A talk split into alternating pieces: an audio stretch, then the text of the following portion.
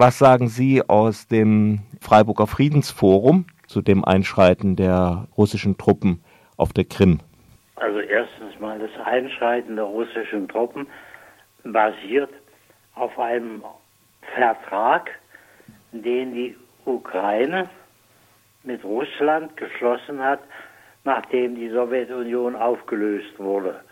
In dem Vertrag steht, dass die Insel Krim stationierte Soldaten haben darf von der russischen Seite im, in dem Zusammenhang mit der russischen Flotte, die diesen Hafen äh, dort auf der Krim Sevastopol. Aber Entschuldigung, das ist doch ein das ist doch ein Stationierungsabkommen. Das berechtigt doch nicht die Insel zu besetzen, dort ukrainische Soldaten praktisch einzuschließen, ukrainische Schiffe im Hafen zu blockieren. Das verstehe ich nicht ganz. Schwierig mit diesen Nachrichten, die wir kriegen, die sich zum Teil stark widersprechen. Aber dass die Krim von russischen Truppen besetzt worden ist, ist ja, kein. Ist ja sondern die haben Stationierungstruppen ja. dort vertraglich gesichert und die haben sie anscheinend erweitert. Das kann sein. Das ist überhaupt nicht zu überprüfen. Aber doch, das kann man überprüfen. Also es hat ja Versuche gegeben von OSZE-Beobachtern, ja, dorthin äh, zu gehen. UNO-Beobachter will man nicht. Die waren bisher nicht da, die OSZE. Doch, doch, die, die waren da, die, die durften, wurden nicht reingelassen. Ja, die sollen jetzt doch reingelassen werden. Aber im Grunde genommen geht es äh, für die Russen, die haben die Sorge, die haben sie schon sehr lange, äh, dass sich die NATO-Bündnispartner immer weiter nach Osten verschieben. Ganz offiziell hatte die NATO die Ukraine schon als neuen NATO-Partner nach der Orangenrevolution anvisiert. Und dann haben sie auch Georgien anvisiert. Es gab einen Aufnahmeantrag von Georgien und von der Ukraine und dies ist im Jahre 2008 von der NATO abgelehnt worden. Wie kann man davon sprechen, dass die NATO gerade die, die NATO Ukraine einbeziehen will? Grundsätzlich inspiriert, schon lange, hatte das auch offiziell sogar zugegeben, war gar keine Frage. Und dann ist diese, natürlich, die, die Russen haben damals in der Krise, die mit Georgien zusammenhing, mit Abchasien und Ossetien, die ja dann russisch besetzt wurden, diese Provinzen, die Russen haben natürlich Druck ausgeübt. Und dann hat man die, das erste Mal, ich weiß es ja auch von einem Vortrag von Herrn Erler damals, hat man das erste Mal verschoben, zeitlich verschoben, diese Osterweiterung in Bezug auf Georgien und Ukraine. Von der Ukraine aus war das, da gibt es Leute, die das längst betrieben haben unter anderem die Frau Timoschenko, die wollte unbedingt in die NATO. Also gut, ich bin auch kein Freund der NATO-Erweiterung, mal abgesehen davon. Aber ja, sie, äh, sie ist ja auch, äh, sie hätte ein, das Recht, das zu wollen. Das finde ich schon. Das ist kein Verbruch eines völkerrechtlichen Vertrages. Während Russland mit der Annexion der Krim ja das Manifest von Budapest gebrochen hat, das man muss es sich in den Einzelheiten auch ansehen, dass so zustande kam, dass die Ukraine abgerüstet hat, dass sie ihre gesamten Atomwaffen, sie war die drittgrößte Atommacht der Erde nach dem Ende der Sowjetunion, Russland gegeben hat und dafür die Unverletzlichkeit der Grenzen zugesichert bekam. Jetzt wird sie militärisch unter Druck gesetzt. Warum ist das für die Friedensbewegung kein Thema? Das Thema ist tatsächlich die, die NATO-Osterweiterung. Man kann ja sich vorstellen, wenn, wenn ja, aber ich meine, Sie sind Friedensbewegung. Wenn, irgendwo Militär einmarschiert, ist das kein Thema für Sie. Doch, wenn die NATO, der, die Ukraine der NATO beitritt, dann ist automatisch die Insel Krim mit ihrem Marinestützpunkt Teil der NATO und nicht ja. mehr Stationierungsort russischer Truppen bzw. der russischen Schwarzmeerflotte. Erstmal ist es ein zeitlich befristeter Stationierungsvertrag. Zweitens ja. dachte ich, dass die Friedensbewegung die Formel hat, Schwerter zu Flugscharen, nicht Erhaltung von Militärstützpunkten. Ja, Drittens ist, äh, ist das nicht der einzige Hafen, der benutzt werden kann von Russland am Schwarzen Meer. Viertens gibt de, der Erhalt eines Militärstützpunktes das Recht, andere Länderteile zu annektieren, dort einzumarschieren, alles zu besetzen und zwei Wochen später ein Referendum zu machen. Wenn die USA sowas in Deutschland täten, was würden Sie sagen? Also das kann man ja nicht vergleichen. Ne? Jedenfalls ist es ja so, äh, es geht nicht darum, dass wir begrüßen, dass die Russen da Militär einsetzen. Natürlich nicht. Das tut die Friedensbewegung. Aber ich lese in Ihrem Flugblatt kein Wort darüber. Militär Kein Wort. Egal von welcher Seite. Das, wenn man aber fragt, wieso kommen die Russen, das bewegt die Russen äh, so zu handeln, wie sie jetzt handeln, in Bezug auf die Ukraine beziehungsweise auf die Halbinsel Krim, dann kann man das ja erklären. Dass der Putin kein Friedensfürst ist, ist ja klar. Sie haben, sind keine Bundesgenossen der Russen, in keinem Fall. Inso, insofern kann man mit sagen, es ist eine unrechtmäßige Tat der Russen. Aber wenn man danach fragt, warum tun sie das, dann hat das zu tun mit der Furcht vor der NATO-Osterweiterung. Völlig klar. Die würden dann völkerrechtlich ganz einwandfrei ihren Stützpunkt verlieren im Schwarzen Meer und es würde NATO-Stützpunkt werden. ja, haben Sie dann das Recht, in, in völkerrechtliche Verträge zu brechen deswegen? Das haben sie nicht.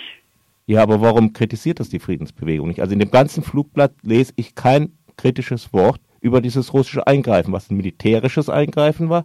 Es ist nicht zu Toten gekommen und zwar deswegen, weil die Ukrainer sich nicht gewehrt haben. Es hätte genauso gut dort Tote geben können. Äh, äh, Das, das wäre Unsinn gewesen. Ein, Ja, sie haben sie auch nicht gemacht. ein Krieg zwischen der Ukraine und Russland wäre völlig ungleichgewichtig. Ja, weil die Ukraine abgerüstet hat, das, was eigentlich die Friedensbewegung von allen will, dass sie abrüsten. Auch so, dass diese Sache mit der Krim, die war, hat früher niemals zur Ukraine gehört, sondern 1958, glaube ich, war das, hat der damalige regierende äh, russische Ministerpräsident Khrushchev, wenn Sie sich an den erinnern, im Verband der Sowjetunion die Insel Krim der Ukraine geschenkt, weil die Ukraine war ja auch Sowjetunion wie Russland auch. Aber trotzdem ist, ist das Manifest von Budapest ein völkerrechtswirksamer Vertrag, dem Russland nicht nur beigetreten ist, sondern garantiert die völkerrechtliche Unversehrtheit der Ukraine. Also Herr Erler, ich war auch bei der Veranstaltung, hat das ja auch gesagt, wir müssen also an diese Ja, ja, an 1914 denken oder sowas. Mir fällt der Bettmann Hollweg ein, der zur belgischen Neutralität gesagt hat, a sheet of paper. Ist das Manifest von Budapest auch a sheet of paper? Haben die Russen nicht gesagt, weiß ich nicht. Ja, aber wird so behandelt. Ja, ich, das ganz ohne Frage ist es rein völkerrechtlich nicht rechtens und nicht vertretbar, dass Russland Truppen auf die Insel Krim geschickt hat, zusätzliche Truppen hingeschickt hat. Das haben sie. Die haben nicht die Krim gänzlich besetzt, aber sie haben Truppen hingeschickt.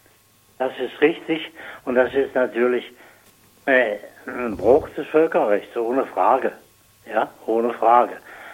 Nur wenn man sich reinversetzt in die russische Seite, so geht, ist es verständlich, das finde ich auch verständlich, dass die Russen Angst haben vor einer NATO-Osterweiterung.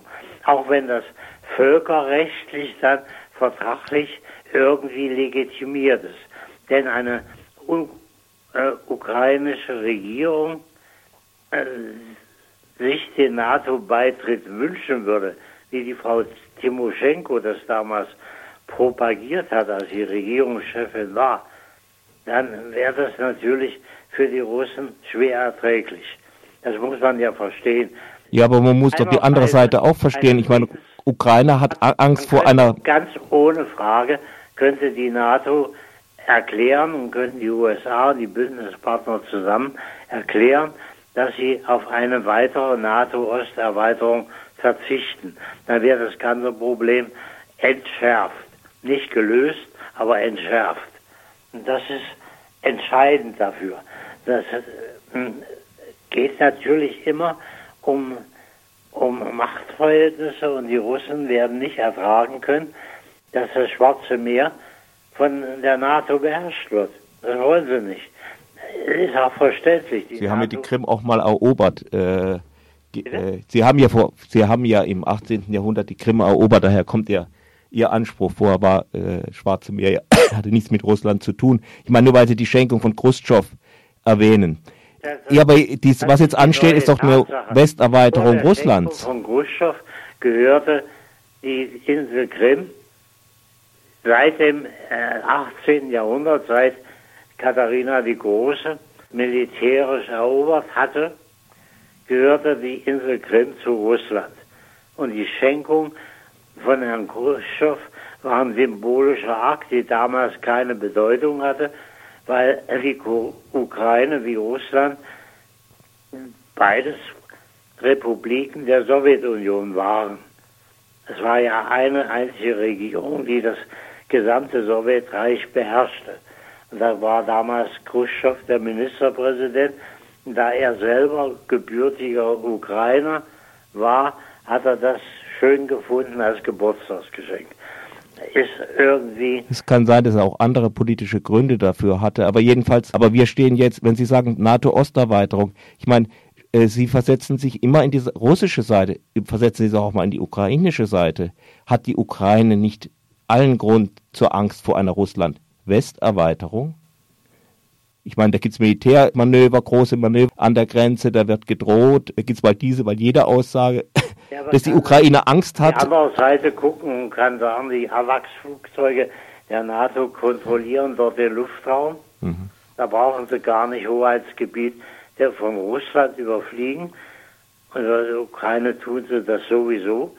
Außerdem hat man 15 ähm, schwere Jäger, Yachtflugzeuge der Amerikaner, die F-15 heißen, glaube ich, auch nach, nach Polen verlegt. Ja, Man ja ich meine, Sie können das ja kritisieren, aber warum kritisieren Sie immer nur die Manöver einer Seite? Also ich denke, dass also für die aus ukrainischer Sicht eine akute Gefahr besteht, zum Beispiel, dass Russland Donetsk besetzt oder Charkiw besetzt oder sowas. Ich meine, äh, haben Sie da überhaupt keine Sympathie zu, zu dieser Seite oder äh, wäre das nicht auch eine Sache des Friedenserhaltens? Es ging bei dem Papier allein um die Erklärung, wie wäre das Problem am leichtesten zu lösen durch einen Verzicht der NATO auf die Osterweiterung. Das wäre eine echte Friedenstat, wenn sie das tun würden. Tun sie aber auf keinen Fall, weil sie an dieser Erweiterung sehr interessiert sind. Und durch die Besetzung der, der Krim durch, und Annexion durch Russland wird, äh, hat die NATO natürlich in dem Fall, dass die Ukraine der NATO beitritt, hat die NATO keine Chance, diese Krim als, als Marinestützpunkt für die NATO auszubauen. Das geht dann auch völkerrechtlich nicht mehr.